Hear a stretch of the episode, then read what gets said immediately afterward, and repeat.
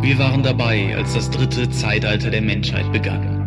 Sie war unsere letzte und einzige Hoffnung auf dauernden Frieden. Wir schreiben die Episode 94, das Thema Babylon 5.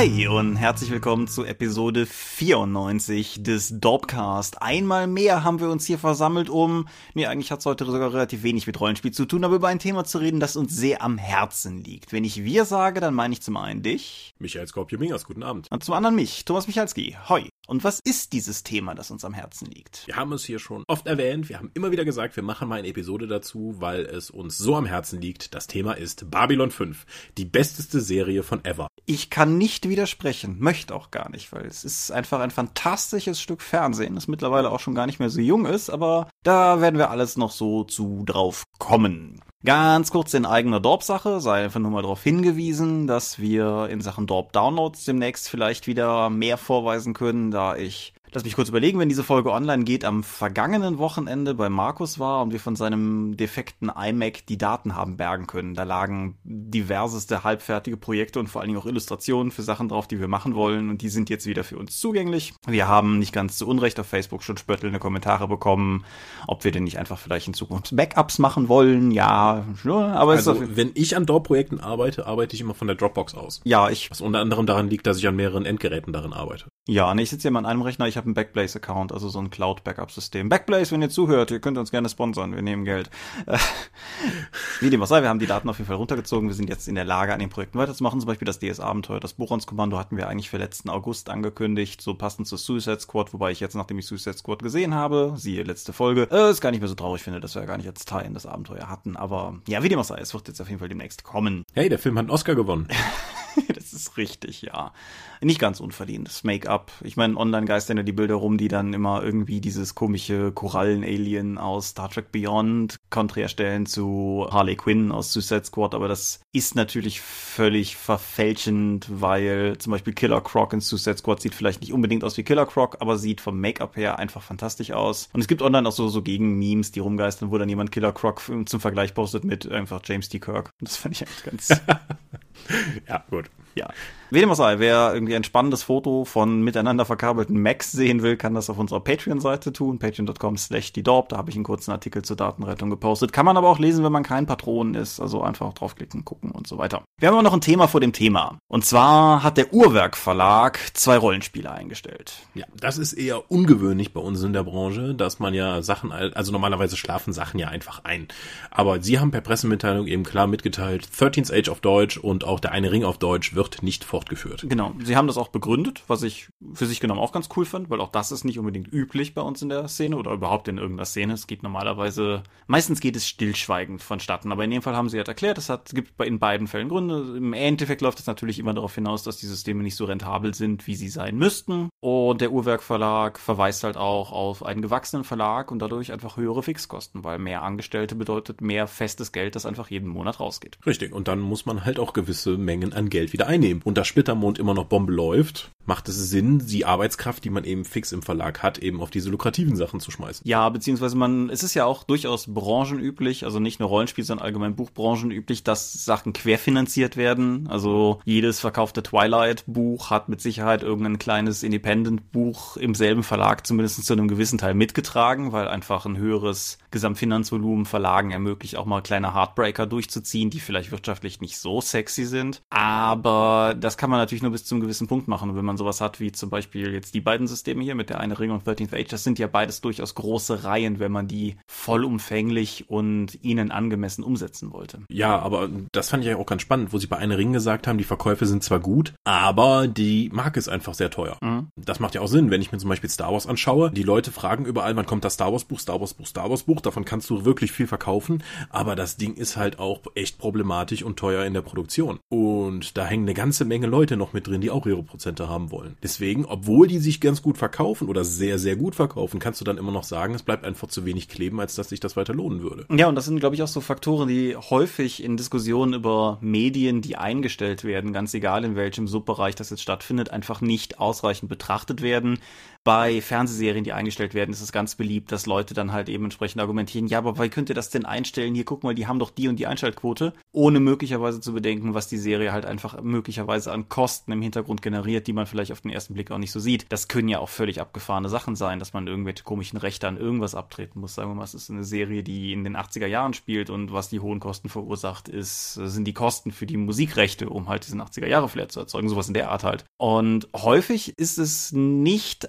alleine das fehlende Interesse von Leuten, sondern eben das fehlende Interesse von Leuten in Relation zu den Kosten, die etwas also erzeugt, was halt zu Problemen führt. Ja, Wirtschaft im Rollenspielbereich, traurig, aber notwendig. Ja, und ich fand es halt insofern ganz cool. Also ich finde es schade um beide Reihen. Ich gebe zu, dass ich mir der eine Ring bis zum Ende immer noch nicht angeschaut habe, was natürlich auch wieder so ein bisschen mich zum Teil des Problems macht, aber ich fand es halt zumindest irgendwie mal ganz interessant. Aber 13th Age, da hat ja auch unser Dorpscher Matthias an Übersetzungen mit dran gewirkt und insofern finde ich es natürlich auf gleich zwei Ebenen schade, dass es eingestellt wurde. Aber ich fand es halt cool, dass es nachvollziehbar und transparent gemacht wurde und dass man einfach mal so ein bisschen einen Blick drauf bekam, die Nase dran. Mhm. Wenn ihr das hier hört, sind wir in der Eifel auf der Drakon. Genau. Im malerischen Paustenbach. Ein, ja, Nebendorf, Stadtteil, wie man es nennen möchte, der Gemeinde Simmerath. Dort findet die Drakon statt zum nunmehr elften Male. Die kleine und sympathische Pen Paper Convention, die der Condra e.V. gemeinsam mit der Dorp GbR veranstaltet. Ja, da sind wir. Genau. Und das Wochenende, das auf der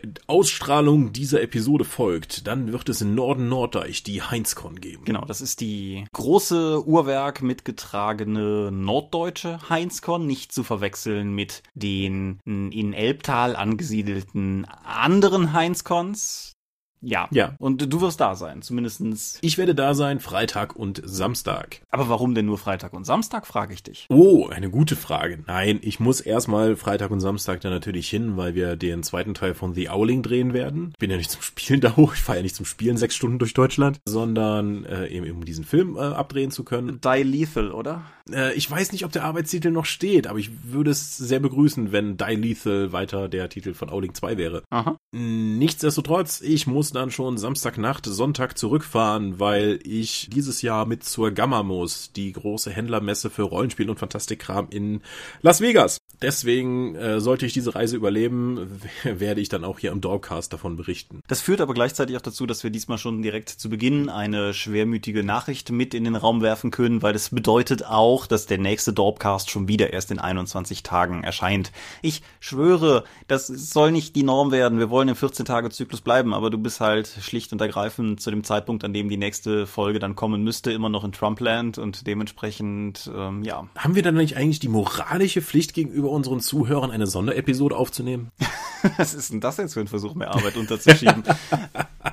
Ich muss die ja nicht schneiden. Ja, genau. Wir können ja mal gucken, vielleicht fällt uns auf der Drakon oder so noch was Gescheites ein, was wir irgendwie machen können. Ich will auf jeden Fall versuchen, in irgendeiner Form was in diese Lücke zu stopfen, damit es nicht so schwer wiegt. Nichtsdestotrotz, Dorpcast Nummer 95 dann entsprechend in, in drei Wochen.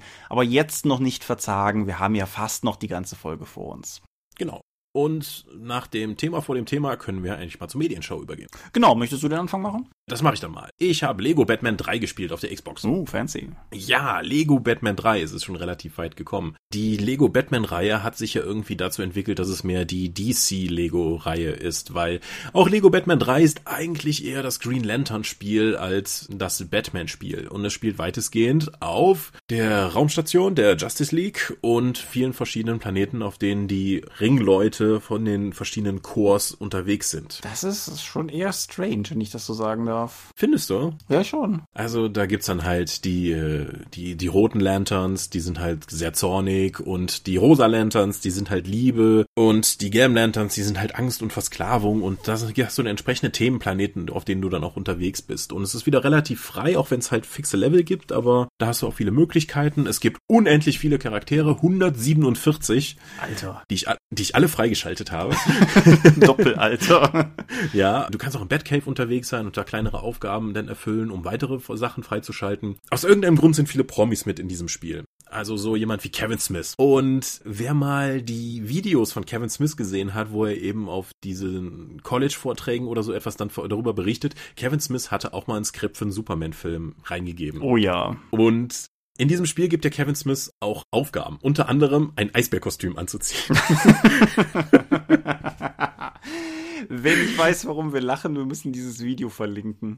Ja, vielleicht, aber das ist halt so unfassbar meta, diese, viele von den Witzen, die da drin sind, die du schwerlich erfassen kannst, äh, was es damit auf sich hat. Und es ist halt auch die komplette DC-Riege mit dabei, die du dann machen kannst. Es hat wieder jede Menge spaßigen Humor. Es, du, es gibt eine virtuelle Realität für verschiedene andere Sachen, die nicht ins restliche Spiel gepasst haben. Du kannst alle Planeten besuchen. Das alles zusammenzusuchen, alle Charaktere freizuschalten, ist echt Arbeit, aber spaßige Arbeit. Äh, Lego Batman 3 hat mir wirklich gut gefallen. Cool.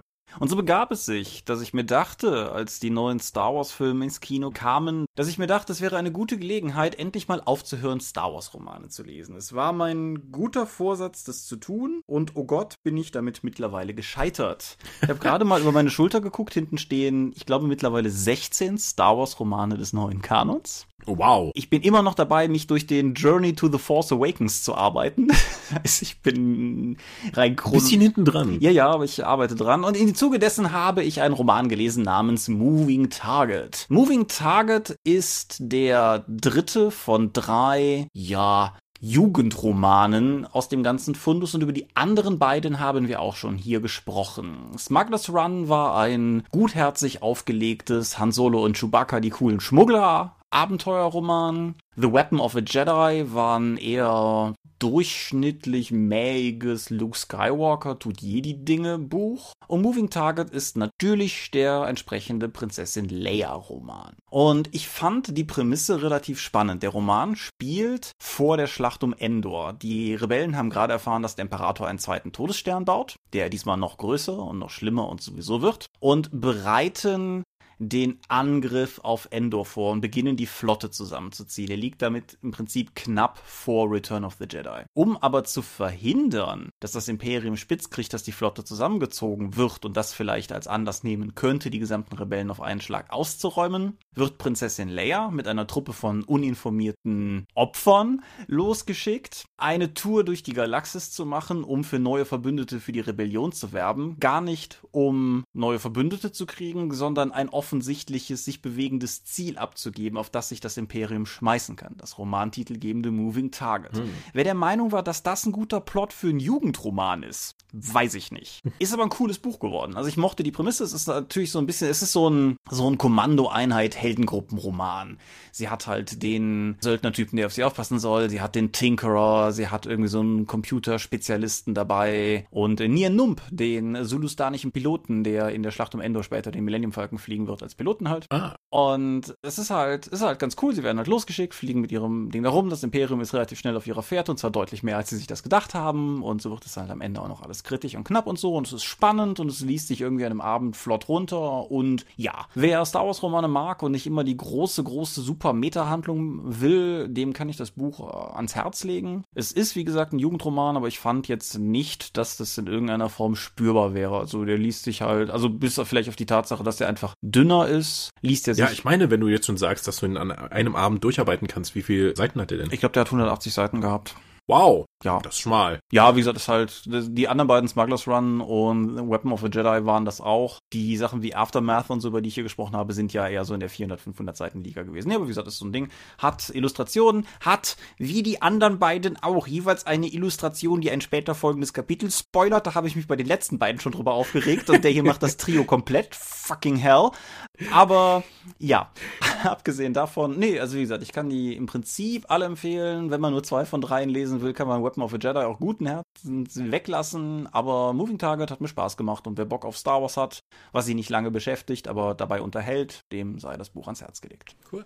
Ich habe Jurassic World auf Blu-ray geschaut. Oh. ja, warum geht's in Jurassic World? Also, die meisten, die hier zuhören, können sich es etwa vorstellen. Die Leute machen wieder einen Park mit Dinosauriern auf, aber der muss noch cooler werden, als er ist, deswegen züchten sie sich einen Superdino. Dazu gibt es Chris Pratt, eine sehr hübsche Chefin des Parks und zwei Kinder und irgendwann kommt das Militär, das die Dinos benutzen will, nachdem das Supervieh ausbricht. Oh, Spoiler, dann passiert eigentlich genau das, was man erwartet plus 12 Referenzen auf den ersten Park, der übrigens auf der gleichen Insel ist. Ja, ist total klug, ne? Ja, das ist super. Also, hey, auf dieser Insel, da sind so viele Leute gestorben und da war der erste Park. Lass uns den nochmal größer bauen mit bösartigen Dinosauriern. ja, aus irgendeinem Grund haben sie es aber tatsächlich geschafft, obwohl am Anfang des Films definiert wird, dass die Sachen aus dem ersten Jurassic Park Sammlerartikel sind und der Computerexperte von denen auch ein Jurassic Park T-Shirt trägt und erzählt, wie viel er bei eBay dafür bezahlt hat, sind alle Sachen, die es im ersten Park noch gab, offensichtlich der Vermoderung im, im Dschungel also sie gehen da irgendwie rein und du kommst in die erste Halle rein und da liegt immer noch das Dino-Skelett und da sind die Helme für die Besucher und die VR-Brillen und Autos und alles ist einfach nur da, als hätte niemand mehr sich drum gekümmert. Wobei man der Fan einfach sagen muss, dass das neue Besucherzentrum woanders ist. Also jetzt nicht äh, sich vorstellen, dass die da irgendwie so eine Art Müllhalde Ja, das ist aber eine Insel und nicht Australien, wo man dann irgendwie später, die kommen doch auch dahin. Ja, das, das ist, ist, ja nicht so, als ob man nicht die Sachen nochmal bergen könnte. Schon. Ja, aber das ist auch irgendwo so ein Knackpunkt an dem Film, weil er sich nur so bedingt entscheiden kann, ob er jetzt ein Reboot ist und einfach die gleiche Geschichte nochmal erzählt, was er eigentlich tut, oder eben eine komplette Nostalgie für die Leute der Reihe, die dann eben nur zurückschauen können, weil es gibt eine Menge, eine Menge Referenzen auf den ersten Teil. Ja. Und zwar nicht nur mit Dings, ja, und du guckst dir das an und denkst dir, ach ja, das ist ja nett, Referenz, und dann okayt der Film sich halt so durch bis zum Finale. Badass Dino gegen Dino Finale. ich hab das so gefeiert. Also, ich habe bis dahin gedacht, so, die Charaktere interessieren mich nicht, eigentlich ist alles egal, was da passiert, das sind solche Abrissbilder. Und plötzlich völlig unmotiviert holen sie halt den nächsten Dino dazu, um gegen den Super Dino zu kämpfen. Und dann gibt's die Schlacht zwischen den Menschen und verschiedenen Dinos, wo die sich gegenseitig einfach auf die Fresse geben. ich, das hat mich versöhnt. Also, ja. so platt und doof das ist, aber das war ein versöhnlicher Endkampf. Ich unterstreiche das so sehr ich kann, ja. Nicht nur, dass es, es hat mich nicht nur mit dem Film versöhnt, sondern ich fand, es war auch eine Wiedergutmachung für das, was sie in Jurassic Park 3 gemacht haben. Wo sie halt auch einen neuen, coolen, bösen, noch böseren Dinosaurier eingeführt hatten, der halt in Jurassic Park 3 völlig ehrlos den, den T-Rex irgendwann lang macht. So in der ersten Szene mit beiden. Und das fand ich halt damals super schade, weil der T-Rex war das ikonische, ich meine, der ist im Logo. Ja. Und Jurassic World hat das ganz offensichtlich verstanden. Ja, also das ist wieder dann Nostalgie eher bedienen. Und das Problem auch mit dem Rest des Films ist, der ist viel zu lang. Ja. Die Charaktere dürfen nichts tun, die sind fürchterlich, fürchterlich flach. Also alleine die, die, aber sie haben immer mal wieder Charakterelemente, die aber nirgendwo hinführen. Wie diese beiden Blagen, die, die man da irgendwie mit begleitet. Plötzlich fängt eins von den Kindern an zu weinen und sagt, äh, unsere Eltern werden sich scheiden. Äh. Nächste Szene, alles vergessen. Spielt überhaupt keine Rolle im Rest des Films. Ja, das sind irgendwie die Enkel von, äh, das ist die, die Parkchefin, mit der der Chris Pratt rumläuft. Das ist irgendwie die, deren Tante, aber die sind im Großteil des Films halt nicht zusammen. Irgendwann kommen die dazu, nachdem die Flugsaurier, nachdem sie aus der Flugkuppel ausgebrochen sind, nichts anderes zu tun haben, als exakt zum Besucherzentrum zu fliegen und dort alle Menschen anzugreifen, als wenn sie nur dazu gezüchtet worden sind, kleine Kinder irgendwie hochzunehmen. Völliger Blödsinn, aber erst da kommen die wieder zusammen und dann gibt es ein, oh, wir haben uns wieder gesehen, oh, lass uns Vertrag. So, ihr habt überhaupt keine Beziehung zueinander aufgebaut. Ihr habt euch nicht mal mit über Telefon, ihr habt ja nicht mal versucht, die zueinander zu finden. Das war reiner Zufall. Ja, irgendwie doof. Chris Pratt wirkt auch irgendwie unterfordert in dem Film. Ich meine, Chris Pratt macht ja irgendwie alles sympathisch, aber ja. Mhm. Die, dass plötzlich das Militär noch dazukommt, ist ein, lass uns den Plot ein bisschen aufpumpen, damit irgendwas passiert. Offensichtlich ist das Militär aber auch so unfähig, dass sie es nicht mal schaffen, einen gigantischen Dinosaurier mit einem Helikopter, mit einem Minigun zu treffen. Und viele andere Dinge, die einfach mir sagen, ja, wenn das Militär diese Dinosaurier einsetzen möchte, weil sie glauben, dass sie sehr effizient sind, dann liegt das einfach daran, dass sie so scheiße sind und nicht, weil Dinosaurier so gut militärisch sinnvoll nutzbar wären. Ja, ich finde es halt vor allen Dingen ganz spannend, weil wenn du dir Jurassic Park 2 nimmst, Jurassic Park 2 hat eine Menge Schwierigkeiten, aber die Großwildjägertruppe, die der Film hat, ist halt tausendmal auch einfach präsenter, weil das halt viel mehr Charaktere sind, mit denen du irgendwie halt zumindest zu denen du ein Gefühl aufbauen kannst, anders als jetzt die, die Soldaten in Jurassic World, das stimmt. Also Jurassic World durchwachsen, aber bis zum Ende durchhalten. Ja, und ich finde, wir müssen an dieser Stelle noch kurz würdigen, wie fantastisch der Name des neuen Dinosauriers ist. ja, da machen sie sich im Film ja auch ein bisschen drüber lustig, aber es muss halt eben, es muss ein Kind aussprechen können und es muss nachher irgendwie badass klingen. Und es muss auf eine Spielzeugpackung gehen. Aber was ist böser als ein Tyrannosaurus Rex? Ein Indominus Rex. Das ist halt schon. ja, das ist auch ein, äh, ja, das, das ist wirklich so ein Dinosaurier, wie als wenn sich Marketingleute das ausgedacht hätten. Ja. Äh, der Film sieht natürlich super aus, aber das Problem bei den ganzen Blockbustern ist halt, die sehen alle gut aus. Deswegen. Pff. Ja, das Einzige, was mir aufgefallen ist beim Gucken, was die Effekte betrifft, ich fand es relativ cool, wie Menschen mit CGI-Dinosauriern interagieren. Das klappt auch bei High-Budget-Filmen immer noch nicht immer garantiert gut. Aber hier irgendwie bei dieser Raptorenstation, wo die da mit den Köpfen in diesen Geschirren sind und die irgendwie den, die am Hals tätscheln, sah es halt tatsächlich so aus, als würden sie den Hals berühren. Und das fand ich halt, da habe ich tatsächlich noch nachgeguckt, ob das Animatronik oder CGI war, aber nope, war CGI. Hm. Und ja. Ja. Nun gut. Dann wieder, uh. ja. Ich arbeite ja gerne für einen Rollenspielverlag. Das ist äh, aus verschiedenen Gründen cool. Einer dieser Gründe ist, dass eigentlich alle Kollegen irgendwie Nerds sind. Und das führte dazu, dass als vor ah, lass mich kurz überlegen, vor zwei Wochen, glaube ich, ein neues Spiel online erschien. Zuerst bei Steam und im Laufe des Tages dann auch in verschiedenen App Stores, das mich irgendwie gefühlt jeder zweite Kollege irgendwann anschrieb mit diesem, hast du schon gesehen? Der Grund, dass sie mich anschrieben, war, es war ein Mage the Ascension Computerspiel erschienen. Und mhm. offensichtlich hat mittlerweile jeder rausbekommen, dass ich ein, ein, ein, gewisses Wohlwollen gegenüber diesem Spiel habe. Mage the Ascension Refuge ist eines von zwei Spielen, die jetzt über das neue White Wolf veröffentlicht wurden. Das andere ist ein Vampire-Titel, den ich mir nicht näher angeschaut habe. Vertrieben werden die, glaube ich, über, wie heißt es, Asmodee Digital? Mhm. Meine ich zumindest. Auf jeden Fall über die Vertrieben. Und äh, ja, wir sind beide, glaube ich, nicht so richtig direkt schlau daraus geworden, was wir da vor uns haben, als wir uns die im Shop angeguckt haben. Aber ich habe dann Mage the Ascension Refuge im iOS App Store erworben und kann hiermit berichten, es ist so eine Art glorifiziertes Solo-Abenteuer mit starkem Railroading. Yay! Ja. Man spielt eine junge Frau in Schweden, die alternativer und hipsteriger fast nicht mehr sein könnte, weil sie hilft in einem Flüchtlingslager und arbeitet in einem Buchgeschäft und ihr bester Kumpel slash irgendwie sowas wie Interest hängt die ganze Zeit in so einem Makerspace rum und sie geht irgendwie auf Raves und so weiter und so fort. Und sie entdeckt halt im Laufe der Tage, die über dieses Ding geschildert werden, dass sie irgendwie, ja, Powers zu entwickeln scheint. Das beginnt zum Beispiel, ich will die anderen Beispiele dann nicht weiter ausführen, weil wer es selber spielen soll, soll ja nicht durchgespoilert werden, aber sie steht halt irgendwie im Buchladen und hat halt irgendwie so einen Assi-Käufer, der sie da irgendwie anpumpt, warum sie denn keinen Asimov mehr führen würden. Was werden hier mit dem Niedergang der Science Fiction und so. Und dann kannst du den halt irgendwie zusammenfalten oder nicht. Und am Ende dessen hat sie halt irgendwie so einen Moment, wo sie sich potenziell wünschen kann, dieses Gespräch nochmal irgendwie anders zu führen. Und wenn du das halt machst, dann verzerrt sich auch ziemlich cool. Das ist optisch wirklich schön gemacht, das ganze Ding, obwohl es eigentlich nur Text ist. Verzerrt sich das Ding und das äh, Symbol der Sphäre Zeit flasht so kurz durch und dann kannst du halt das Gespräch nochmal neu führen. Und da gibt's halt so ein paar Stellen von. Ja, wie gesagt, also sie entdeckt halt ihre Kräfte. Ich bin an einer Stelle in diesem Ding tatsächlich gestorben. Das war einerseits ganz cool, weil ich mir unsicher war, ob das Ding das überhaupt zulassen würde. Es war andererseits ein bisschen schade, weil ich dadurch einen Teil neu spielen musste, den ich dann halt komplett anders angegangen bin, um dann nur festzustellen, dass es an vielen Stellen quasi nichts ändert. Also du hast dann halt eine Wahlmöglichkeit und dann triffst du eine Wahl und die beeinflusst auch tatsächlich die nächsten zwei Absätze, die du aber einfach nur mit Continue weiterlesen kannst und ab dem übernächsten Absatz oder so bist du dann wieder auf derselben Spur, auf der du vorher auch warst. Das, ich kann nicht sagen, ob das überall so ist oder ob ich einfach nur eine ungünstige Stelle erwischt habe. Ich hatte dann auch eigentlich keine Lust, es mir weiter selber zu entzaubern, indem ich es so ein bisschen Stress teste. Die Story, die es erzählt, ist cool. Das hat mir gefallen. Es fühlt sich an wie Mage. Es fühlt sich gegenwärtig an. Man hat nicht das Gefühl, man wäre in den 1990ern gefangen oder so, aber es ist schon einfach unverkennbar Mage. Es ist nett, dass man eine ganze Menge Traditionen und auch äh, technokratische Konvente oder so erahnen kann, ohne dass irgendjemand sich mal entblödet, den ganzen Kram beim Namen zu nennen, was halt irgendwie nett ist für Leute, die den Kram nicht kennen. Für die sind das halt einfach nur Leute mit coolen Fähigkeiten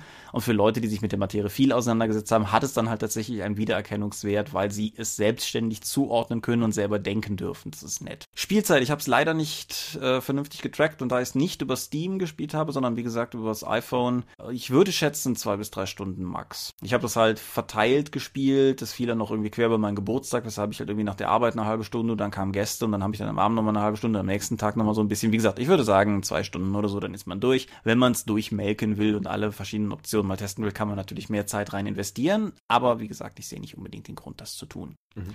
Ich für eine App ist es dann aber relativ teuer für zwei, drei Stunden Spielzeit, oder? Das ist richtig. Weil Im App-Markt gelten ja echt harte Preise und das Ding kostet fünf Dollar? Es kostet fünf Dollar, genauso wie die Steam-Version 10 kostet, weil da sind beide direkt drin. Du kannst bei Steam nicht gezielt Mage oder Vampire kaufen oh. und du kriegst halt nur das Ding halt, wo dann beide drin sind. Kostet aber dann halt das gleiche. Ja, ich würde es wieder bezahlen, aber ich bin natürlich auch der Kerl mit dem Magus-Fähnchen über dem Kopf oder so. Hm. Insofern ist das schon in Ordnung. Aber ja, ich halte es für eigentlich so für zu teuer. Ich würde raten, wer jetzt nicht, wie ich da entsprechend mit einem gewissen Grundfanatismus rangeht, wartet drauf, dass es in einem Steam-Sale oder so auftaucht. Ich wäre überrascht, wenn das nicht früher oder später passiert. Und für zwei Euro oder so würde ich es mitnehmen. Dann kriegt man irgendwie, denke ich, eine ganz gute Unterhaltungsquote. Aber ja, erwartet nicht zu viel, was Spielzeit betrifft und erwartet nicht zu viel, was Interaktivität betrifft. Dann kann man es machen, aber so, ja, ist okay. Ist okay. Das vernichtendste Urteil, okay. das man geben kann.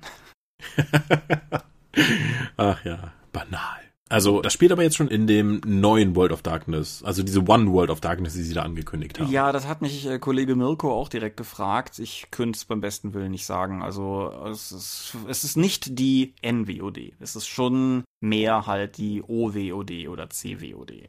Also es ist halt das alte Magus, das versuche ich zu sagen. Aber ich hätte jetzt nichts gesehen, wo ich irgendwie gedacht hätte, wow, das ist irgendwie anders als früher. Es ist halt dadurch, dass es gibt auch kein Regelgerüst, was da irgendwie läuft, wo du einen Charakterbogen sehen kannst, um irgendwas zu würfeln, sondern es ist komplett narrativ getrieben, genau, ohne Regeln im Hintergrund. Genau, es ist narrativ getrieben, ohne Regeln im Hintergrund. Was ich ganz interessant fand, war, das ist jetzt auch nichts, was nur dieses Teil hat, aber was ich trotzdem ganz spannend fand, war, dass sehr viele der Entscheidungen, die du triffst, keine expliziten Handlungen, gehe links, gehe rechts sind, sondern häufig so Charakterisierungssachen. Irgendwie, du, du bist halt in einer Situation und dann kannst du ein Statement über deinen Charakter machen. Ich habe jetzt kein griffiges Beispiel, aber irgendwie sowas wie, irgendwie diese Hipster haben mich schon immer genervt, irgendwie sowas halt. Und daraus zieht es dann die Reaktion raus. Es ist eigentlich immer so, dass du weißt, was passiert, wenn du es nimmst. Also es ist eigentlich nie so, dass du überrascht wirst, in welche Richtung das Gespräch jetzt gehst, weil du was anderes erwartest, zumindest ist es mir nie passiert. Aber ich fand da trotzdem ganz interessant, dass es eher auf einer abstrakten Ebene dich entscheiden lässt. Okay. Gut, dann äh, wir hatten genug Thema vor dem Thema und deswegen noch zwei Medien. Ja. Kommen wir mal zum Hauptthema, oder? Ist ja auch ein Medium. Richtig. Genau. Das äh, führt uns zu Babylon 5. Ein, ah. ja, ein bemerkenswertes Stück Fernsehen. Fangen wir vielleicht mal damit an. Wie bist du auf Babylon 5 aufmerksam geworden? Ist eine Science-Fiction-Serie. Hey, und es ist nicht Star Trek. Müssen wir uns doch mal anschauen. Ja, bei mir war es tatsächlich so, ich habe es relativ lange, wobei das ist nicht ganz richtig. Ich habe damals, es gab einen Fernsehfilm, der ausgestrahlt wurde, damals auf Pro7. Das war nicht der Pilotfilm, den gab es bestimmt auch, aber den habe ich nicht gesehen, sondern das war die Doppelfolge, die sich mit Babylon 4 beschäftigt. Du weißt, wovon ich rede, nehme ich an, die erste. Das ist ein toller Einstieg. Genau, das habe ich halt geguckt, habe mir gedacht, was zur Hölle? Und dann war ich weg. Und dann begab es sich viel später, dass die Serie mittags lief. Ich glaube um 15 Uhr. Das war eine wichtige Entscheidung, was man da guckt. Also auch so Schulhof wichtig, weil zur gleichen Zeit lief DS9. Hm, Konnte aber ja sozusagen nur in einem Lager sein. Und ich war dann, ich habe dann, dann hab, in dem Zuge dessen habe ich dann tatsächlich nochmal reingeschaut und festgestellt, dass es eigentlich doch sehr viel geiler ist, als mir diese eine Folge vermittelt hat. Nebenbei, diese Folge ist ein fantastisches Stück Fernsehen, wenn man den Kontext hat, aber wenn man den halt nicht hat, dann versteht man überhaupt nicht, was passiert. Wie dem auch sei, auf jeden Fall, so bin ich dran gekommen. Dann habe ich das angefangen, in den Reruns zu gucken. Ja. Ja, das war damals noch gar nicht so einfach, ne? Also da konnte man Sachen einfach verpassen. Ha, da kann, da kann ich auch noch eine Anekdote reinwerfen, aber dann, danach sollten wir den Leuten erstmal erzählen, worum es geht, für die, die es nicht kennen. Aber es, es gibt eine, in der vierten Staffel eine sehr wichtige Schlacht. Und zu der Zeit, als es halt in den Reruns nachmittags lief, war ich halt noch in einem Alter, wo ich auch noch mit meinen Eltern in Urlaub fuhr. Und wir hatten eine Satellitenschüssel am Wohnwagen, was bedeutete, dass wenn wir angekommen sind, ich dann tatsächlich auch im Südeuropa-Urlaub oder was es auch immer gewesen sein mag oder oben auf Fehmarn, wie auch immer, auf jeden Fall in der Lage sein würde und auch dürfte, Babylon 5 weiter zu gucken, weil das war wichtig. Aber eine Folge würde ich verpassen aufgrund der Fahrt in den Urlaub. Und das war diese Schlacht das große Finale, auf das vier Staffeln hinarbeiten. Mhm. Das zentral im Prinzip alles in Frage stellt, was in der Serie bis dahin passiert ist. Und das, ich habe diese Folge erst gesehen, als die DVD-Releases rauskamen. Ich habe es danach nie geschafft, da die Finger dran zu kriegen. Ich habe bis dahin nicht rausbekommen, was da genau gelaufen ist. Nur, dass offensichtlich eine Menge gelaufen ist. Und das ist eine Art fernzusehen, die kennen die jungen Leute von heute ja gar nicht mehr so. Genau. Was Babylon 5 am Anfang auch so spannend gemacht hat, ist eben, dass die eine Folge Auswirkungen auf die andere hatte und nicht einfach nur die Episode der Woche war. Genau, ja. Das, das alleine macht ja schon genug Faszination aus. Wobei es auch total spannend ist, wenn man sich das heute nochmal anguckt, ich habe es vor ein paar Jahren nochmal in voller Gänze durchgeschaut, ist, dass die Serie, der Art, wie sie das anlegt, sehr eindeutig konstruiert ist für eine Fernsehgeneration, die kein Binge-Watching betreibt. Mhm. Weshalb manche Catchphrases oder sowas, wenn du es binge-watchst, derart bis zum Erbrechen immer wieder wiederholt werden. Äh, Stichwort You have a hole in your mind. Ja. Oder If you go to the Hadum, you will die. Das guckt sich halt, wenn du diese am Stück guckst, wie du es heute mit DVDs oder so machen kannst, guckt sich das halt total schräg. Aber wenn du natürlich davon ausgehst, dass der Zuschauer nicht jede Folge gucken kann, ist es natürlich wichtig, Kerninformationen mehrfach zu streuen, damit die Wahrscheinlichkeit groß ist, dass wenn das Event eintritt, der Zuschauer tatsächlich die Möglichkeit hat, über das Wissen zu verfügen, das er braucht, um zu verstehen, was passiert. Mhm. Aber worum geht's denn eigentlich? Ja, das wollte ich gerade auch fragen, genau.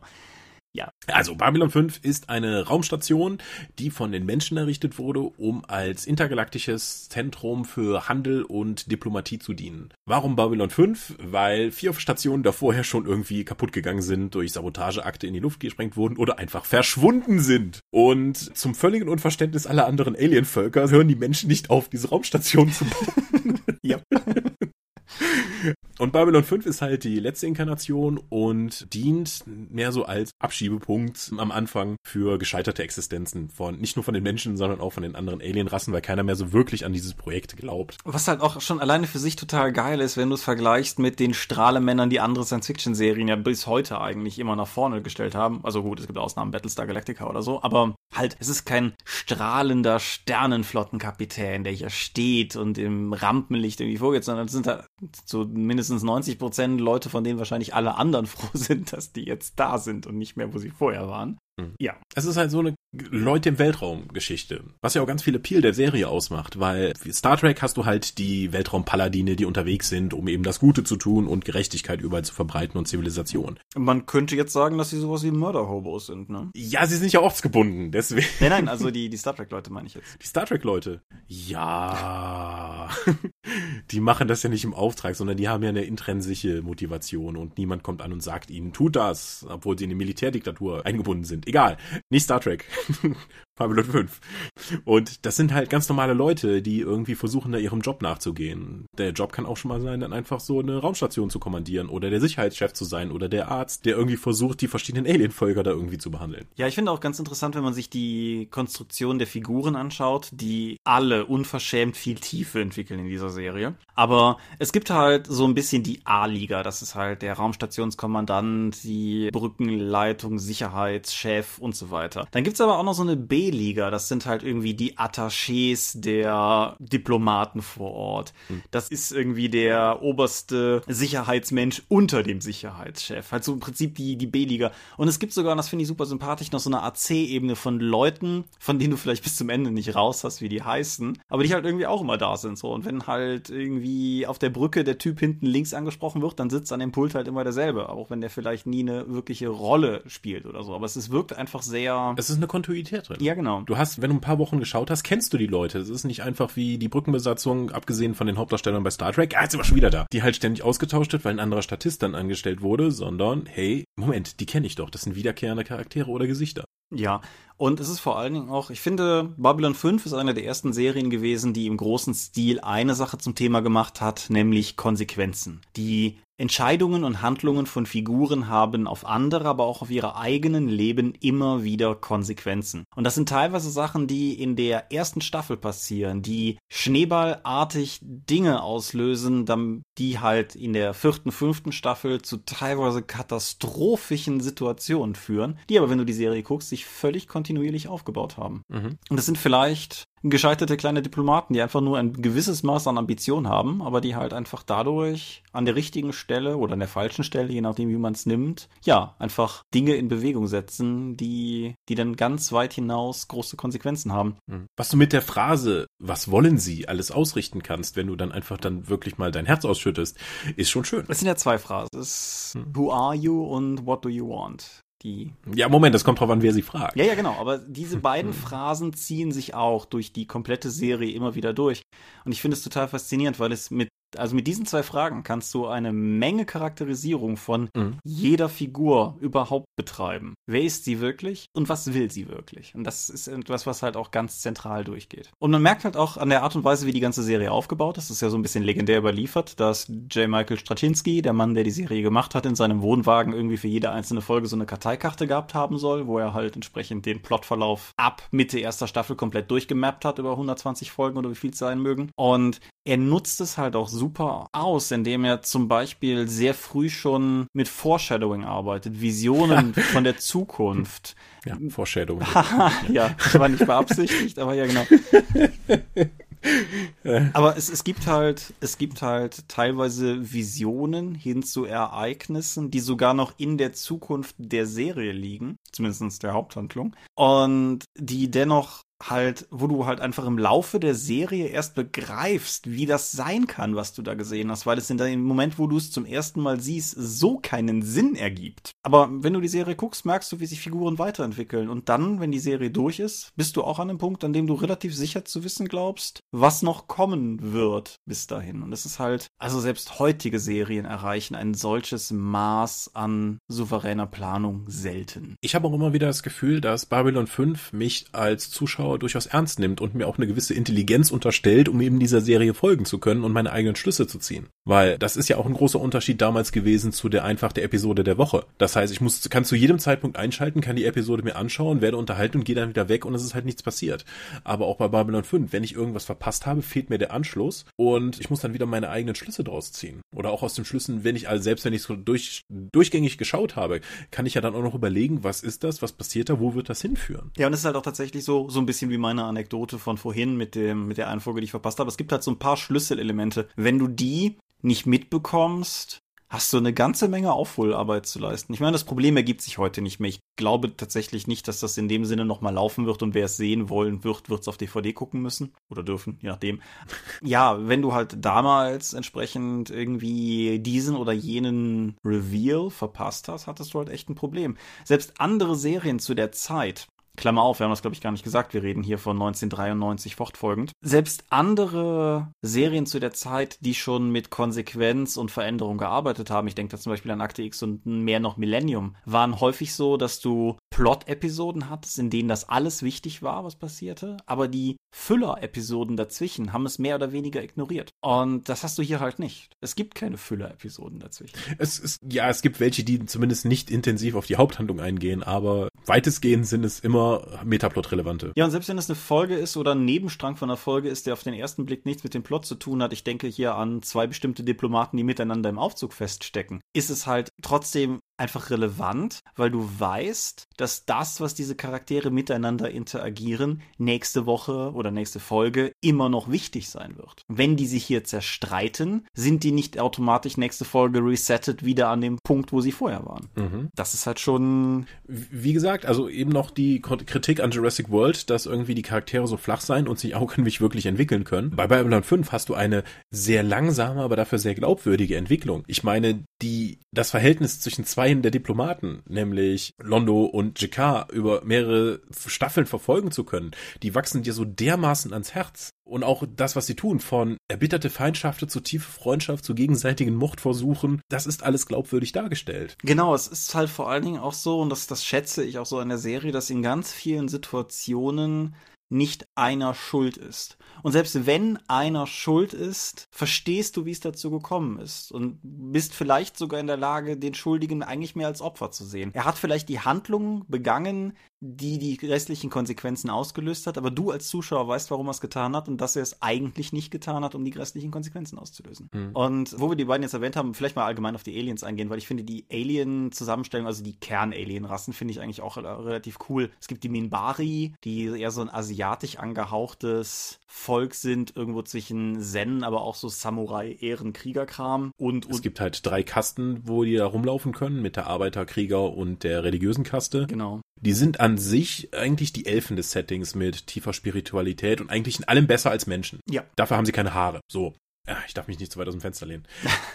Wir beide nicht. Wir hatten ja auch schon mal erwähnt, einer der Kernelemente dieses Settings ist ja der Menschen-Mibari-Krieg. Genau. Wo einfach durch dieses Missverständnis, also beim Erstkontakt, die, ein großer Krieg losgetreten wurde, der die Menschheit fast vernichtet hat. Es ging darum, die Menschen und die Minbari treffen zum ersten Mal mit ihren Schiffen aufeinander. Die Minbari haben ihre Waffensysteme geöffnet als Ehrerbietung gegenüber der neuen Rasse, die sie halt getroffen haben. Und die Menschen sagen, die haben die Waffensysteme an, die wollen uns angreifen. Bum, bum, bum. Ja, Missverständnis. Auf, aufgrund eines kulturellen Missverständnisses, dass es dazu einen fast vernichtenden Krieg für die Menschheit gekommen ist. Und dann haben die Minbari aber einfach diesen Krieg beendet, weil ihnen etwas aufgefallen ist, dass sie doch mehr miteinander verknüpft sind mit den Menschen, als das zuerst den Anschein hatte. Genau, und es ist halt auch da wieder so, dass das, was du von Anfang an siehst, immer weiter ausgebaut wird. Du kriegst relativ schnell raus, dass es diesen Zwischenfall gegeben hat mit den Waffensystemen. Nebenbei ein cooles Szenario allgemein so für sich genommen. Dann kriegst du im Laufe der Serie raus, dass es nicht einfach nur irgendwelche Minbari sind, die da gestorben sind. Dann kriegst du raus, wer vielleicht noch mit den nicht irgendwelche Minbari, Minbari in Verbindung gestanden hat, als das Ganze passiert ist. Und im Laufe der Serie formt sich dieses eine Ereignis immer weiter und immer komplexer raus. Und was am Anfang wie so ein naja, Moment wirkt, ist halt im Nachhinein eine hochkomplexe Situation von vielen ungünstigen Umständen, die halt so zusammengekommen sind, dass sie zwei ganze Völker, Rassen, Spezies, wie auch immer, in einen ewigen Vernichtungskrieg gestürzt hat, bis halt dieses Ereignis geschehen ist, was es wieder beendet hat. Und auch was es beendet hat, weißt du als Zuschauer am Anfang nicht. Erfährst es erst nach und nach in der Serie. Wobei, ich muss ja doch noch sagen, es ist keine Mystery Box. Das ist also nicht so wie Lost oder so, wo dir die ganze Zeit irgendwelche mysteriösen Sachen vor der Nase rumgedödelt werden werden, sondern es ist immer dieses Ah-Element, wenn einfach mehr Schichten von dem Universum freigelegt werden und das zu einem besseren Verständnis führt. Ja, das ist allgemein vielleicht auch was, was man auch im, ich meine, es gibt auch heute aufeinander aufbauende, sehr komplexe Serien. Die ganzen Streaming-Serien oder so gehen ja auch sehr stark in die Richtung. Babylon 5 ist eine Serie, die von Anfang an wusste, wo sie hin will, wie eben schon skizziert. Und das ist auch 2017 nicht die Norm, würde ich behaupten. Und ja, wie gesagt, um, um die anderen vielleicht einfach kurz runterzubeten, weil ansonsten wird das hier, glaube ich, zu, zu spezifisch. Es gibt die Vorlonen, ein sehr mystisches, seltsames Volk, das nur in solchen Schutzanzügen sich unter den anderen aufhalten kann, wegen Atmosphäre, Atemgründen. Es gibt die Centauri, die so ein französisch Renaissance-Dekadenz-Volk mit Dracula-Einschlag sind. und sich in einer ewigen Feindschaft befinden mit den Narren, einem, ja, wie würdest du die Narren skizzieren? Ähm, Echsenhautartige Kriegervolk? Ja, aber auch sehr, halt auch sehr ehrenhaft. Es ist eine, es ist eine. Sehr ehrenhaft, aber von den, durch die Versklavung halt in so einen Sklavenstatus ge getrennt, äh, was die echt anpisst. Ja, und. Also sie sind immer auch auf der Suche nach Größe, wohingegen die Londos-Leute auf der Suche nach wiedergewonnener Größe sind, weil sie mal ein großes Imperium hatten, aber irgendwie doch sehr nachgelassen haben und versuchen diesen Verlust halt mit Dekadenz auszugleichen. Ja, und ich finde, das ist tatsächlich einer der Punkte, der es einem gleichzeitig, also der die Serie sehr wertvoll macht und der es einem gleichzeitig teilweise etwas schwer macht hineinzufinden. Gerade das Design der Centauri ist halt. Ähm, das sind Menschen mit hochgesteckten Haaren. Ja, es sind Menschen mit vorderer Halbglatze und hochgesteckten langen Haaren. Es ist halt, es ist, also es, es ist jetzt kein cooles. Auch nicht alle. Ja. Wie auch immer, es, es, sieht auf jeden Fall relativ schräg aus. Und ich glaube, es ist sehr einfach, so ein bisschen wie es mir damals zum Beispiel auch mit Angel gegangen ist, als ich eingeschaltet habe und meinen ersten Gummidämon gesehen habe und gedacht habe, gut, das musst du also auch nicht gucken. Es ist sehr einfach, sowas zu sehen und die Serie ja im Prinzip beiseite zu legen, wenn man sich denkt, ja, okay, das guck, guck dir das mal an, das ist kindlicher Unfug. Und das ist halt super verfehlt, weil alle die gerade genannten Spezies, es gibt viel mehr, aber das dürfte so der Kern sein, haben unglaublich viel Hintergrund, der, und das kann man ja auch nicht oft genug sagen, in der Serie vermittelt wird. Du musst nicht die Romane dazu lesen, die es gab, aber die man auch nicht lesen muss, meiner Meinung nach. die, es ist halt, wenn du die Serie gesehen hast, hast du die gesamte Story erfahren. Und das ist halt schon ziemlich episch. Nebenbei, wenn du die Serie sehen willst, ich habe das eben durchaus bewusst gesagt, dass der einzige Weg ist zu gucken, die DVD, nicht die Blu-ray. Ein, die gibt es nämlich nicht. Die wird es wahrscheinlich auch nie geben. Das ist nämlich ja. oh, ein, ein Teil der vielen tragischen Outgame, wie auch immer, Hintergründe von Babylon 5, weil die Spezialeffekte grundsätzlich waren damals unglaublich innovativ, weil sie aus dem Computer kamen. Das ist zu einer Zeit, als Star Trek immer noch mit Modellen gearbeitet hat. Und die Modelle hätten nicht hergegeben, was die Babylon 5 Leute im Kopf hatten, was ihre Raumschiffe tun sollten. Und deshalb kommen die halt aus dem Computer. Die sehen aus wie schreckliche alte Computerspiele, wenn man die heute guckt. Aber rein von der Inszenierung her ist es heute auch noch geil, was die machen. Aber diese Effekte sind damals auf Amigas gerendert worden und äh, dann etwas später auf, auf äh, quergeschalteten Rechendatenbanken. Viele von den Originaldaten sind heute verloren. Die gesamten sauberen Ausgaben, die man davon mal gemacht hat, sind auch großteilig verloren, weshalb schon auf der DVD du immer siehst, wenn es ein real gefilmter Shot ist, in dem gleich noch ein CGI-Effekt kommt, da ist die Bildqualität nämlich schlechter, weil die kommen vom Fernsehsendemaster und nicht vom Filmmaterial, mit dem sie ursprünglich gedreht haben. Weil das haben sie. Wir haben das ganze Ding auf Film gedreht. Es hätte eigentlich alles dafür sprechen müssen, dass wir das Ding immer wieder kontinuierlich auf aktuellem technischen Niveau hätten rausziehen können. Ist aber nicht so. Tragisch. Aber es gab ja später nochmal neue Episoden und da haben sie ja dann auch gezeigt, ja, wir benutzen jetzt die Rendermodelle, die wir damals in der Serie benutzt haben, jetzt zur Prävisualisierung. Ja. Soweit ist es mit der Technik gekommen. Ja, wenn du sagst, es gab neue Episoden, sprechen wir von zwei Episoden nach 30 Minuten, ja. die ja. ich persönlich eigentlich ganz cool fand, aber die, nachdem J. Michael Straczynski gesagt hat, okay, das war ja ganz nett, aber ich brauche viel mehr Budget und dann haben Warner gesagt, äh, nein. Und dann war das Projekt mit den Lost Tales nach einer einzelnen DVD auch schon wieder vorbei. Es gab außerdem eine Spin-off-Serie, The Babylon Project Crusade, die ich bis heute nicht gesehen habe. Es gab mehrere Fernsehfilme, die allerdings auch alle jetzt nicht so richtig die Kracher sind, wobei ich Third Space durchaus empfehlen kann, weil es einen leicht Cthulhuiden Hintergrund hat. Das ist ja eigentlich immer sexy. Es gab den weiteren Spin-off-Film Legend of the Rangers, der kurioserweise keine gute Quote gefahren hat, als sie ihn parallel zum Super Bowl ausgestrahlt haben. Dabei ist der Pilotfilm so lustig. Ja, aber das ist halt, wie gesagt, das sind all diese, diese Sargnägel in alles, was nach Babylon 5 der Kernserie kam. Es ist irgendwie, es hat nie unter einem guten Stern gestanden. Es hat mindestens fünf Babylon 5 Kinofilme beinahe gegeben. Mhm. Aber es ist halt nie dazu gekommen. Und mittlerweile muss man auch einfach mal sagen, dass es, also es muss mit der alten Besetzung nicht mehr möglich sein wird, weil auch völlig unrealistisch für das Alter, das die Leute hatten, unfassbar viele der Schauspieler heute schon tot sind. Die sind alle irgendwie mit irgendwas und 60 gestorben. Da ist echt nicht mehr viel übrig mittlerweile. Es gibt ein vor ein paar Jahren schon veröffentlichtes Video zu irgendeinem Jubiläum von Babylon 5, wo sie halt einfach ein Hommage-Video an alle die, die schon gestorben sind, zusammengeschnitten haben. Das Ding geht drei Minuten und die Leute, die da gezeigt werden, sind nicht lange im Bild. Also es ist schon relativ erschütternd. Insofern auch so generell, wer es sehen will, es kann nicht mehr viel auf DVD kosten eigentlich. Aber wenn ihr es irgendwo seht, nehmt es einfach mit.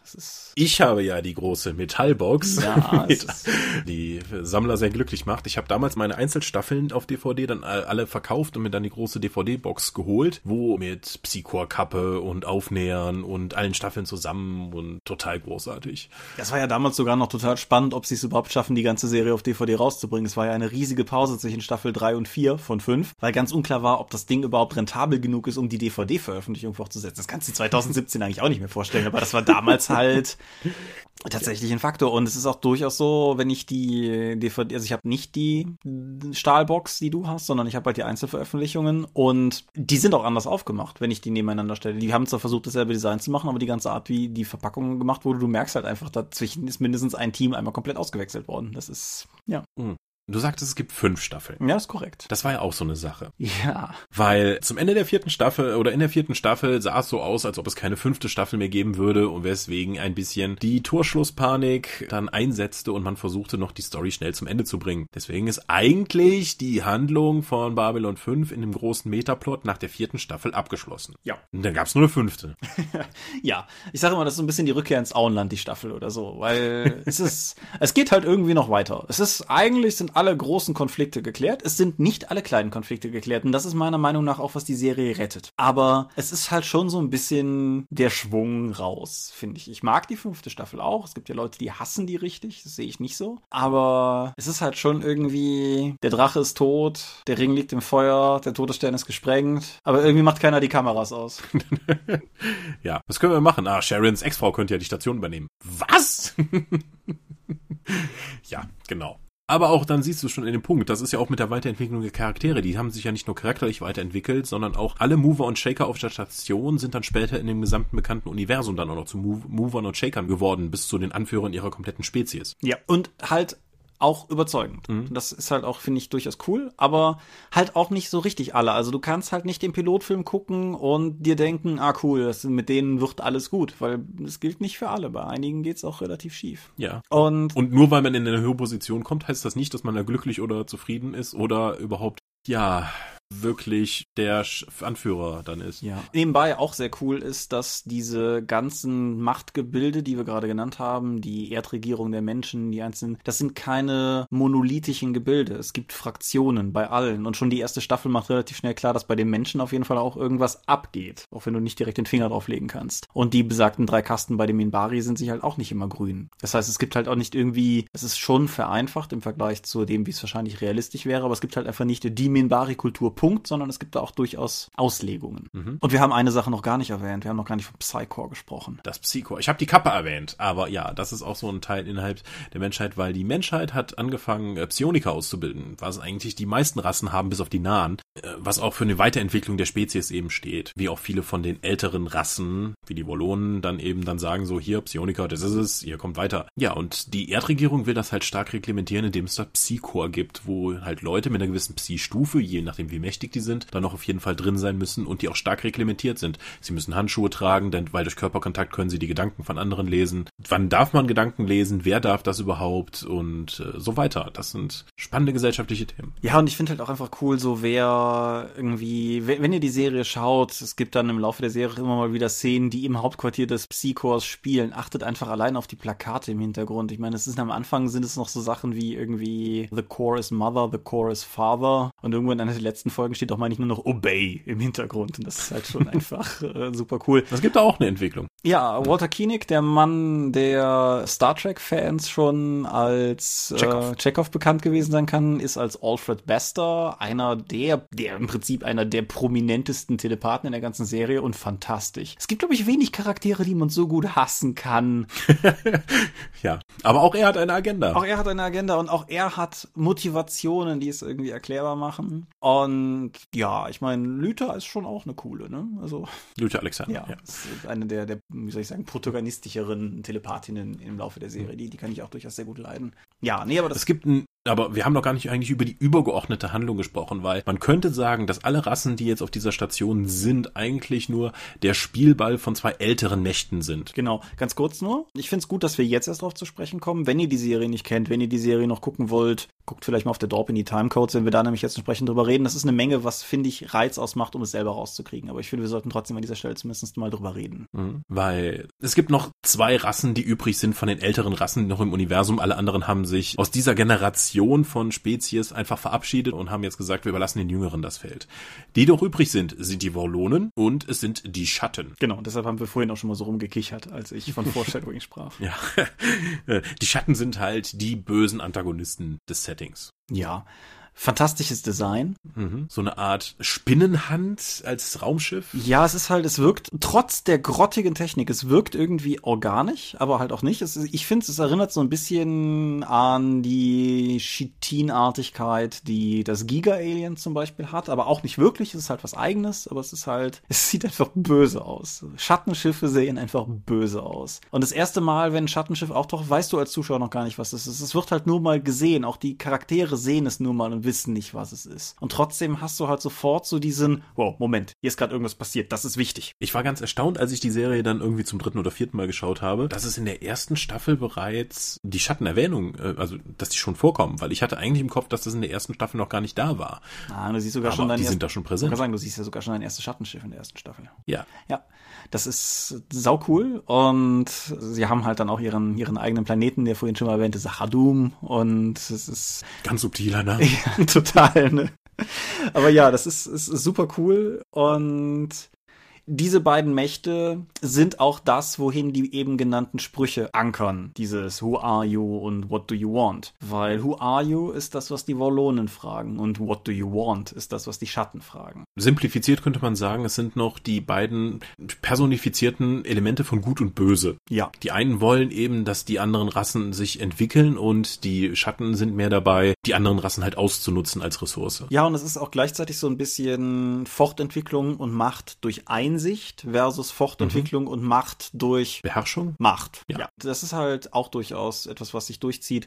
Auch die Unterhändler der Schatten, die im Laufe der Serie auftauchen, weil die Schatten selber sind nichts, was sich unbemerkt irgendwo unter Leute mischen könnte, um mit ihnen zu reden. Deshalb haben sie Unterhändler, getarnte natürlich. Aber auch das ist mhm. halt sehr cool, weil du weißt irgendwann im Laufe der Serie einfach, wenn jemand auftaucht und diese Frage fragt, dann sitzt du halt sofort vorne auf der Kante der Couch, weil du weißt, wow, Moment hier, das ist, äh, das ist irgendwie Plot. Das, das ist wichtig, was hier abgeht. Und das ist halt manchmal ganz unscheinbar, weil was so läuft, könnte total harmlos sein. Aber du als Zuschauer hast halt deine Telltale Signs schon irgendwo gesehen und weißt jetzt mhm. hier, da, da wird noch was abgehen. Uh, Meta-Info. Ja.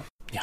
Ja. Es wird auch deshalb nicht weniger episch, weil Babylon 5 mit die erste TV-Serie war, die individuelle Soundscores hatte. Sprich, jede einzelne Folge hat eigens komponierte Musik gehabt. Mhm. Es gibt auch CD-Sammlungen dann eben, die ja sehr, sehr eindrucksvoll sind, weil, wie gesagt, jede Episode hatte eigenen Soundtrack. Ja.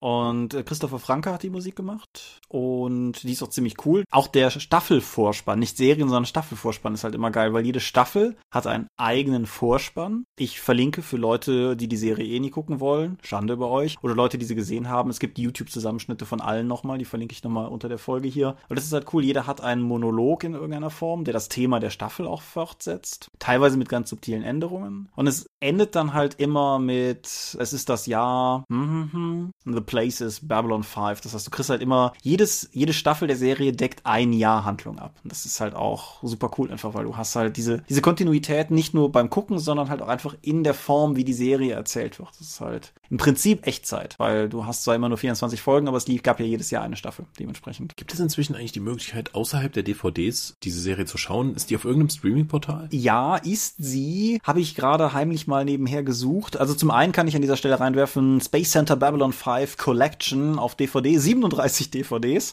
Kriegst du für 59,97 bei Amazon. Link in den Show Notes. Schnapper. Ja, also machen. Da hat man 87 Stunden und 42 Minuten Spaß mit. das ist okay. Ich sehe zumindest die erste Staffel bei Amazon Prime Video. Okay. Catching. Gut. Ich kann die einfach mal im Hintergrund laufen lassen, damit die Beteiligten weiterhin Geld kriegen. Au, aber nein, ich muss das, nein, ich muss das tatsächlich korrigieren. Es ist nicht bei Amazon Prime Video. Du kannst es bei Amazon als Streaming-Staffel kaufen, aber es ist nicht Teil des, des Prime-Angebots. Ja. Lass mich kurz gucken, ob man es irgendwo kriegt. Liebe Hörer, falls ihr euch irgendeine solche Frage irgendwann mal irgendwo stellen solltet, die URL, die ihr aufrufen sollt, ist werstreamt.s. Eine fantastische Seite. Ihr kriegt die Serie zu kaufen bei Amazon, Maxdome und iTunes. Wobei Amazon sich nicht zur Sprache äußert über die Suchansicht jetzt hier und iTunes auf jeden Fall Deutsch und Englisch hat. Ich würde zu Englisch raten. Wie siehst du's? Ich finde beides okay. Ja. Also äh, das englische Original, da gewinnt einfach Londo und Chicars Gespräche gewinnen da wahnsinnig. Ja, weil gerade Londo, deshalb hatte ich das mit dem Dracula gesagt, das ganze, die ganze Aufmachung der Centauri, das ist nämlich vielleicht auch was, was für Leute, die es nur auf Deutsch gesehen haben, nicht ersichtlich ist, aber die ganze Aufmachung ist halt tatsächlich eher so dekadente Franzosen oder sowas. Aber insbesondere Londo interessanterweise auch kaum ein anderer Centauri. Aber, äh, Quatsch, äh, aber Londo hat halt diesen äh, Dracula-Accent. Und das ist halt. Ah, we were pretty good sharks once. Enabled to do death by cats. Ja. Cats! ja, nee, und das, das ist durchaus ein Zugewinn, würde ich sagen. Wie heißen nochmal diese Wesen mit ihren Schnäbeln und ihren platten Füßen von der Erde? Katzen. Katzen! ja. Ja, zwei Dinge möchte ich auf jeden Fall kurz noch anreißen. Zum einen, wir sind ja ein Rollenspiel-Podcast. Es gab mehrere Rollenspieladaptionen von Babylon 5. Wir hatten das gerade im Vorgespräch schon. Es gibt nämlich die eine, an die nie jemand denkt. Wenn man sagt, die beiden, ist der Trend in der Regel zu glauben, es ginge um die beiden, die 20-Adaptionen, die bei Mongoose Publishing erschienen sind. Ich habe nur die erste von den beiden. Ich weiß aber auch nicht, ob die sich inhaltlich super viel tun. Es ist halt eine D20-Adaption. Wer zu der Zeit Rollenspiele gespielt hat, kennt die Art. Sie hat damals alles für die 20 erschienen. Ist aber relativ cool gemacht eigentlich. Es ist äh, durchaus auch sehr, sehr liebevoll aufgemacht. Die Bücher sind aus heutiger Sicht nicht hübsch, aber profitieren zumindest davon, dass die Screenshots aus der Serie haben, sodass man zumindest so. Ja, wobei die auch nicht wirklich hoch aufgelöst sind aufgrund des Ausgangsmaterials. Aber du bist zumindest nach dem Platzen der D20-Blase dann auch sehr preiswert an Babylon 5 Episoden-Guides effektiv gekommen. Ja. Was ja diese Bücher sind. Und ganz spannend, Mongoose Publishing wollten damals eigene Babylon 5 Romane veröffentlichen. Die sind auch geschrieben worden. Einer davon sogar von Claudia Christian, die die Ivanova in der Serie gespielt hat. JMS hat die sich angeguckt und hat gesagt, nee, das kommt so nicht raus. Hat die qualitativ abgeschossen. Aber als Mongoose Publishing die Lizenz verloren haben für das Babylon 5 Rollenspiel, haben die ein PDF-Only-Produkt kostenlos rausgebracht, The Deconstruction of Falling Stars. Auch einer der Titel einer der letzten Episoden. Da sind die ganzen Romane mit drin als reines Textding. Wer also das Internet ein bisschen schüttelt, offiziell kriegt man es nicht mehr, wer das Internet ein bisschen schüttelt, findet die PDF noch und dann kann man, wenn man will, mediokre Babylon 5 Romane lesen. ja, aber nee, es gab nämlich auch noch The Babylon Project. Das war noch davor, das kennt keine Sau mehr. Zu Recht. Ist äh, damals bei Titan Books erschienen in Zusammenarbeit mit Chameleon Eclectic Verlage. Also gerade Chameleon Eclectic ist jetzt ehrlich gesagt nichts, wo mir noch irgendwas klingelt. Ich habe es hier vor mir liegen. Ich habe nicht mehr rausbekommen, das Ding ist 97 erschienen, ist also 20 Jahre her, dass ich es gelesen habe, deshalb seht es mir nach. Ich habe auf den ersten Blick nicht mehr rausgekommen. Ich glaube nicht, dass es auf irgendeinem Regelwerk basiert, das mit irgendwas irgendwie was zu tun hatte. Es ist bemerkenswert hässlich. Es ist ein Softcover mit, lass mich nicht lügen, ungefähr 192 Seiten, würde ich schätzen. Und ist wahrscheinlich überhaupt nicht mehr zu kriegen. Aber wer ein Babylon 5 Rollenspiel haben will, dem würde ich ganz klar zu der Mongoose-Variante raten. Alleine, weil da zumindest auch deutlich mehr Hintergrundinfos vermittelt werden. Und weil bei der, anders als bei The Babylon Project, auch deutlich mehr offizielle Gravitas dran beteiligt war, zumindest. Hm. Aber es dürfte derzeit tatsächlich keine vernünftig kaufbare, irgendwie lizenzierte Version davon geben. Ich glaube, die Marke ist momentan sogar insgesamt relativ relativ tot. Ach, wo doch jetzt das, die, das goldene Zeitalter des Fernsehens ist und so viel, mit so viel Budget jetzt große, komplexe Handlungen aufbereitet werden für den Zuschauer. Ja, auf der anderen Seite ist das eine dieser Marken, wo ich eigentlich echt kein Reboot möchte. Ich bin sicher, das wird früher oder später. Es ist eigentlich gut, schon gut erzählt, ne? Es ist ja. eigentlich fertig. Du, du kannst es vor allen Dingen halt auch heute noch gut gucken, was halt auch nicht für alle Serien aus der Zeit gilt, bei weitem nicht. Aber du kannst es heute immer noch gut einlegen und gucken, weshalb ich halt auch das gar nicht irgendwie ironisch meine, wenn ich sage, wenn ihr die DVDs irgendwo seht, nehmt die mit und kauft die und, und guckt die. Das ist schon auf jeden Fall sehenswert. Meinst du das vielleicht nur, dass wir das immer noch gut guckbar finden, weil wir solche Fans sind? Hm. Wenn jetzt irgendjemand jetzt unbedarft an die Serie reinkommen würde und die ist ja jetzt auch schon 20 Jahre alt, meinst du nicht, das wäre ein Hm? Irgendwo im Laufe der letzten drei, vier Jahre, ich kann das nicht mehr genau festmachen, haben wir einige unserer Schwarzwaldurlaube genutzt, um eine Freundin von uns nach und nach durch die Staffeln zu jagen, immer wenn wir im Schwarzwald waren, weil die die Serie halt auch noch nicht gesehen hatte. Und die ist weder eigentlich eine große Fernsehguckerin, noch irgendwie, ja, jemand, den, der normalerweise da sich irgendwie groß dran festbeißt. Und die fand's auch geil. Und die hat's vorher nie gesehen. Ah, anekdotenbasierte Evidenz. Ja, natürlich. Ey, wir sind ein Two Dudes Talking Podcast. Also insofern, was bleibt uns denn sonst? Ja, gut, zugegeben. Wir sind ja kein Wissenschaftspodcast. Genau. Nein, also es ist aber durchaus ganz interessant. Also falls bei euch Hörern vielleicht jemand dabei ist, der die Serie erst sehr spät gesehen hat, bin ich natürlich durchaus begierig zu erfahren, ob sie für euch gewirkt hat oder nicht. Das ist ja. Wenn nicht, braucht ihr es uns nicht zu erzählen. Das zerstört nur unsere positiven ja, Ihr könnt es gerne erzählen, ihr habt dann halt nur Unrecht. so, nein, aber eine Sache möchte ich noch, dich gewissermaßen noch in den Raum stellen. Hast du eine Lieblingsfigur? Das Pärchen Londo JK? Es ist sonst schwierig. Ihre Assistenten mag ich auch total gerne. Marcus den Ranger. Ach, das ist schwierig, weil, die, weil ich die ganze Serie so mag. Ja, würde ich alle unterschreiben als potenzielle Antwort. Mhm. Ich würde Gary Baldy noch reinwerfen. Ja. Das ist eine. Auch eine sehr gequälte Figur. Ja, er ist definitiv einer von diesen nicht so Gewinnerfiguren der Serie, möchte ich sagen. Also es ist. Äh, hm? Es ist nicht alles Grimm, aber also wenn ich jetzt mir ein Leben auf der Station aussuchen müsste, würde ich nicht zwingend sagen, gib mir das. Definitiv nicht, wie ich so drüber nachdenke. Hm. Aber ja, die, die Assistenten, wie gesagt, sind, sind super cool und es ist halt auch teilweise ganz spaßig, einfach die, die Entwicklung von allen Figuren zu sehen. Wie gesagt, es, es gibt eigentlich keine, die ich irgendwie doof finde. Insofern, ja. Gut. Guck mal gerade auf meine schlaue Liste, ob ich irgendwas Wichtiges vergessen habe. Nö. Hast du noch irgendwas? Ich denke nicht. Also mir fällt gerade nichts ein. Gut. Also, Hausaufgabe. Guckt alle Babylon 5. Das ist alles prüfungsrelevant. Nein, also wie gesagt, ich hoffe, ihr hattet Spaß an unserem Schwadronieren über diese Serie von, von einst. Aber ich finde es wirklich einerseits fernsehgeschichtlich, andererseits einfach vom Spaß. Es macht halt Spaß, es zu gucken, aber im Endeffekt auch einfach als Lehrstück Storytelling super relevant. Selbst wenn ihr nicht vorhabt, irgendwann mal das Babylon 5 Rollenspiel zu spielen, Babylon 5 ist natürlich nicht interaktiv, aber ansonsten ein fantastisches Lehrstück, was Longform Storytelling betrifft. Ja. Vielleicht eines der mhm. besten. Ja, und allgemein, wenn ihr Ideen braucht für Darstellung von außerirdischen Kulturen, für Charaktere oder sonstiges, es bietet alles was. Ja, gut, dann würde ich sagen, machen wir einen Deckel drauf. Ja. Das äh, Jahr ist äh, 2017 und dies ist der Sermon. Wir sind die Dorp. Uns gibt es online unter www.die-dorp.de. Ihr könnt uns folgen per RSS-Video oder via spblogs.de. Ihr könnt uns abonnieren via iTunes. Wir freuen uns über gute Bewertungen. Es gerne Accounts bei Facebook, bei Google, bei YouTube und bei Twitter. Die Dorp geht an den Tom mit sehen, Worte geht an mich sehen. Wort ist der Name meines Blogs und meines Instagram-Accounts. Wir veranstalten die Drakon. Da sind wir gerade im Moment. Äh, Fotos davon und so gibt es irgendwann nächste Woche. Die Drakon danach hat noch kein Datum. Die Dorp ist ein Patreon-finanziertes Gesamtwerk und wer sich da entsprechend informieren möchte, findet alles, was er braucht unter patreon.com slash die Dorp. Wir haben keine Paywalls und selbst den Kram, den wir bei Patreon posten, kann man sich einfach so angucken. So sind wir zu euch. Wir lieben euch. Naja, so weit würde ich nicht gehen. Also, nächste Folge gibt es in 21 Tagen. Irgendein hübsches Füllwerk gibt es mit ein wenig Glück dazwischen. Und ja, wenn du sonst nichts mehr hast, würde ich sagen, Mama, machen wir wirklich einen Deckel drauf. Genau. Dann hoffentlich haben wir viel Spaß beim Zocken auf der Drakon. Hoffentlich überlebe ich den Trip nach Vegas. Wir hören uns dann später. Bis denn. Adieu und ciao, ciao.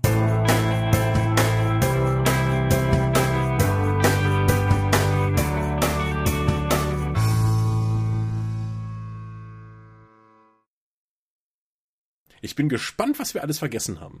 Bestimmt eine Menge.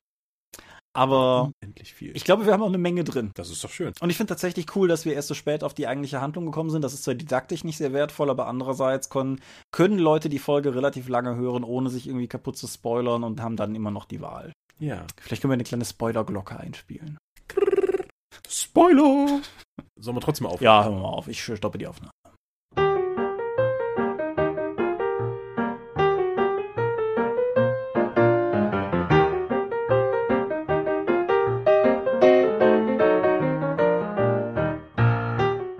Die Dorp und der Dorpcast werden in ihrer Form durch eure Unterstützung und Spenden auf Patreon finanziert. Unser besonderer Dank gilt dabei wie stets den Dorp Ones, also jenen, die 5 Dollar oder mehr spenden. Und im Monat März sind das 8088, Lambert Bendke, Gerrit Bonn, Tobias Kronert, Daniela, Dorifer, Simon Flöter, Granus, Heinrich, Isambard, Michael L. Jägers, René Kulig, Volker Mantel, Moritz Melem, Mofte, Orkenspalter TV, Ralf Sandfuchs, Jens Schönheim, Alexander Schendi, Bentley Silberschatten, Olovil Stein, Tannelorn.net, Technosmurf, Teichdragon, Xeledon und Marco Zimmermann. Vielen, vielen Dank euch allen.